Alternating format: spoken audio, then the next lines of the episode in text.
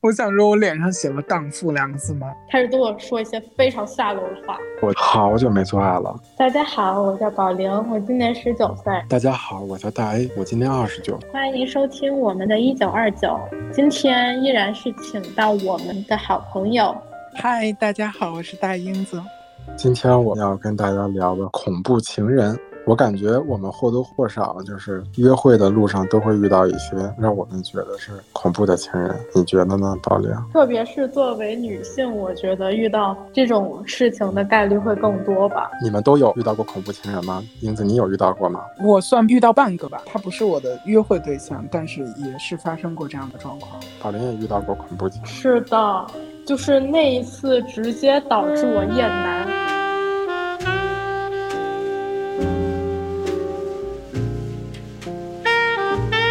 像往常一样划着我的 Tinder，我就不小心点到了一个男的主页，然后不小心点了一个小爱心，就跟他匹配上了，跟我打招呼。大概在那个 dating app 上面聊了三天吧，他就问我拿微信，我就给他，就觉得，呃，聊的还行吧，还算挺正常一人。把微信给他之后，陆陆续续聊了一个星期，在我们一个星期的聊天当中，他并没有展现有过多的异常，就一个正常人对话，然后正常了解的一个范畴吧。我刚好那段时间也非常的闲，他星期六邀请我出去玩，那我就说好吧，这应该是我第二次见。网友吧，我觉得已经有经验了。那是一个下午三点，我到那儿的时候，他就在奶茶店等我。他坐在那儿等我来，我来了之后，他就很那个热情嘛，然后给我买奶茶，跟我们聊了一聊。聊了一聊之后，他就说我们要一起去吃饭。那吃饭的时间很奇怪，在四到五点。我想这么早吃饭吗？我就想，可能是别人的礼仪，早点邀我吃饭，想多了解一下嘛。在整一个吃饭的过程中，他也非常绅士。他对我说了就一句话，我觉得当时非常打动我。我当时好像在跟他分享一个什么东西，但是我一下子记不起来了。然后他就说没关系，你慢慢讲。这句话非常打动我，因为我好像从小到大没有一个人跟我说没关系，你可以慢慢想，我可以等你想完，我们再说，再继续聊下去。当时就一整个大心动。我们吃完那顿饭。之后刚好天黑了，外面下很大雨，晚上有点事儿，我就说我要先回去了。他就说要不然我送你回去吧，刚好有车停在车库。我在想我们两个人第一次见面，要不然就不要麻烦他。第二我有点担心嘛，毕竟是第一次见面，而且那个人的体型应该有我两倍，略高两个半头左右，还是有点恐惧的。他再三的邀请我，我看到外面也非常大雨，我也没有带伞，我就跟他一起下地下车库。当我们在那个电梯的时候，他就电梯没有其他人，只有我们两个人，他就有意无意向我靠近。我在想，可能是他习惯那么站位还是干嘛？我当时觉得不舒服，但是并没有去怀疑他就有什么企图嘛。然后我们下到地下车库的时候也很绅士，然后就帮我开门，然后让我进副驾。呃，那个车门一锁，他的手就放到我的大腿上，开始对我说一些非常下流的话。我当时一整个吓死，就我们两个人在一个密闭的空间，当时真觉得我要遭遇不测，我真的没办法，我只能，嗯，当时就想了一个办法，就是说，要不然我服软，然后我就用撒娇的口吻跟他说，觉得我们两个人进展太快了，我们要先等一等，我就用手放在我的那个胸前，就有自我保护的那个状态。然后他就把手收回去了。我还是坐上他的车，我当时并没有走，让他送我到随便一个什么地方，我就下车。一下车，我的整个身体都在发抖，就觉得太可怕了。然后导致我应该有三四个月没有再去 date 另外的男生，并且我在那一段时间非常的厌男，甚至我有轻微的 PDSD。对于男生来说，这就是我遇到的非常让我觉得恐怖的故事。他就直接跟你说下流的话吗？是的，他就不能播吧？我觉得那些话都，他说了一句话让我非常的出戏，我当时非常害怕，他就说。要不然试试蹭蹭不进去。我在想这句话不应该是那个网络用语吗？怎么在现实当中有人说这句话？就是我第一次去见男生，我都穿的非常的保守，甚至有点男性化。不，no，我不穿裙子。就是我第一次见面，我都不会穿裙子，而且我都不像就我平时在社交网络上面 PO 的那些照片一样那么穿。我穿的非常保守，然后穿的甚至像一个男孩，中性的穿搭。我也不知道为什么当时他要做做这个动作。这是在几年前啊？差不多大半年前吧。没有几年前，大半年前。他刚成年啊，宝玲那时候。对，刚成年嘛，就刚好十八岁，所以我真的要提醒广大女性，就是第一次 date 不要跟他在一些非常密闭的空间两个人独处，就算你之前已经聊了很久，或者说你对他非常信任。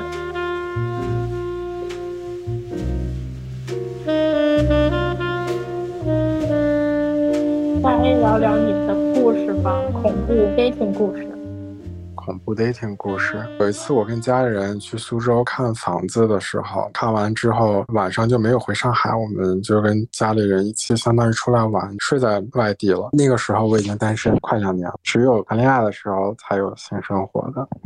我好久没做爱了，然后我从来没有约过炮，我就想说不行，我今天实在受不了了，我今天就得约了，就下载了一个 dating app，上面有一个人，那时候已经半夜两点了，他就说他可以开车过来找我这样子，我问他得得多久，他说得一个小时，因为他其实等于是在另一个城市了，但是我就住在我那个家人隔壁嘛，我在那个酒店里面，我就觉得这肯定是不可能把人约到我这个隔壁这个房间嘛，那我就想说我赶紧大众点评搜一下附近最近。的酒店在哪里？看到就在我马路对面，好像有一个酒店。然后我看照片还行，挺好的，装修什么。然后我看评分有四点五分，大众点评满分是五分。我说那这还可以啊，我就赶紧订了一个。到了前台，他是那种一个大厦，然后中间某一几层可能是酒店。到了前台 check in 之后就很暗了，他 lobby 都把灯关了，就坐电梯就上去。那个大厦呢，稍微有一点点旧的感觉。电梯门一开，到了我到房间的楼层，我都惊了。它那个装修啊，七十年。代八十年代国有装修的风格，非常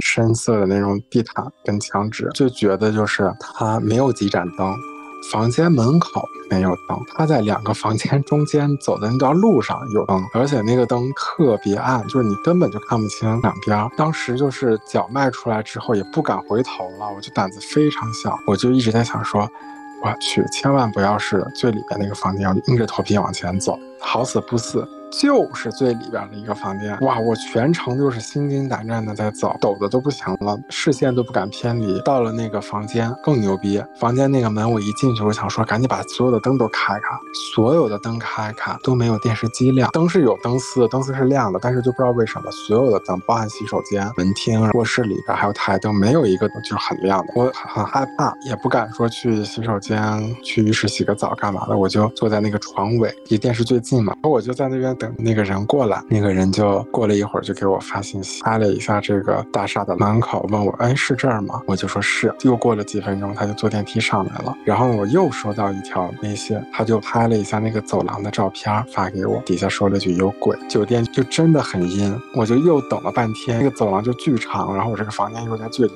边，等了半天就听到他敲门，我就哆哆嗦嗦的鼓足勇气，摸着黑去给他开了门。开了门之后一进来，我们就大作案。哈哈，就你知道，也是人生第一次约炮，这个怎么说呢？这个也不算恐怖情人了，但是就是恐怖的，对，跟约会有关。跟约会有关。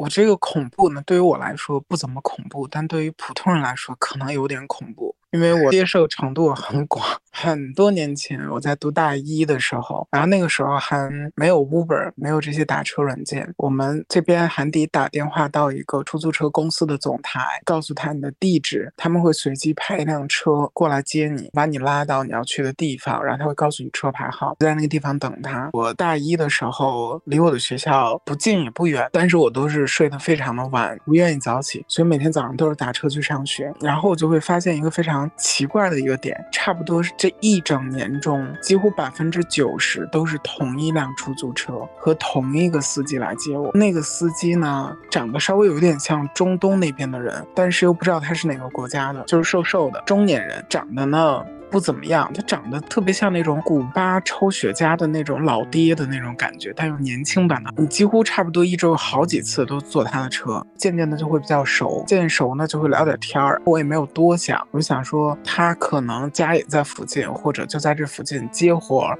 那我现在打了电话，他可能就来，就一直就这样就接送，就感觉还挺有默契。这是事隔一年之后，然后有一次呢，我会在另外的一个比较远的地方，我在买一些我要用的材料，然后要去学校。就在那个买材料的那个店门口又打出租车，然后因为我买很多东西要拉到学校嘛，好巧不巧又是他。这一次我遇到这个出租车司机的时候，我就觉得有一种惊喜的感觉，他也觉得有一种惊喜的感觉。那我就上他的车了，从我买材料的这家商店到我的学校开车大概十分钟，这条路我也很熟。但是他开呢开呢，他就没有往主路上面开，他就开到一个很大的公园里面去，就是还有小森林的那种公园里。但是我也不会想说他绕远路，我以为他会抄近路，你知道吧？然后抄近路过去，然后我就会发现，哎，怎么越开越偏僻啊？然后我当时就想说，啊，想要干嘛？就怎么能开到小树林里面就没有人了？我当时心里面一慌，然后但是又没有很慌，因为他毕竟都拉了我一年了嘛。就在我脑子里面反复在想他要干嘛的时候，车停了。我想说，是要把我杀了吗？然后他就把车停了，他就看着我，就跟我说了一句：“你可以帮我口交吗？”他就看着我，他说：“我需要你帮助。”我说：“我不能帮。”他说：“那你可以给我两分钟吗？”我说：“行，我可以给你两分钟。”他就很顺利的把裤子脱下来，他就把他的重要部位就露出来，自己在那边做运动。做运动做到一半的时候，他就说：“他说你能亲我一口吗？”我说：“亲哪儿？”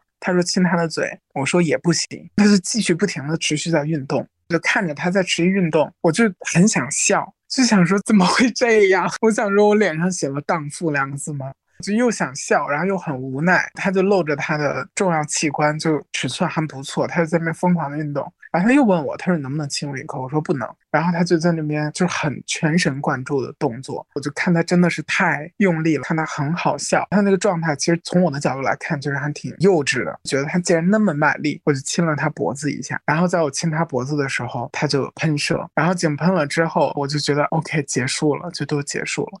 比较好笑的是，就是他结束了之后，他问我。你有纸吗？我说我怎么可能会有纸？他说他车里没有纸，然后他在里面码机。他说他说没有纸。我说那怎么办？然后他就裤子也没有提上，因为车里面就很小嘛。他半吊着他的裤子，然后用手抓着他的重要部位下车，然后他走到自己的后备箱，然后去后备箱要拿纸，然后进来就擦，擦完之后就把纸丢到窗户外面。我就跟他说，我说你不能随地乱扔垃圾的。然后 anyway，然后我们就开车，他就送我回学校了。然后开车回学校呢，他也比较绅士，他平时会把我送到学校的门口，但是他看我今天拉了，把我送到学校的后门，就是拐来拐去绕到学校的后门。然后呢，我就一看车费，但是问题是他在自己做运动的时候，就是计价器 会往上走钱，你懂吗？当时是好像是二十六块多还是二十七块啊？就拿出了一张二十块的现金给他。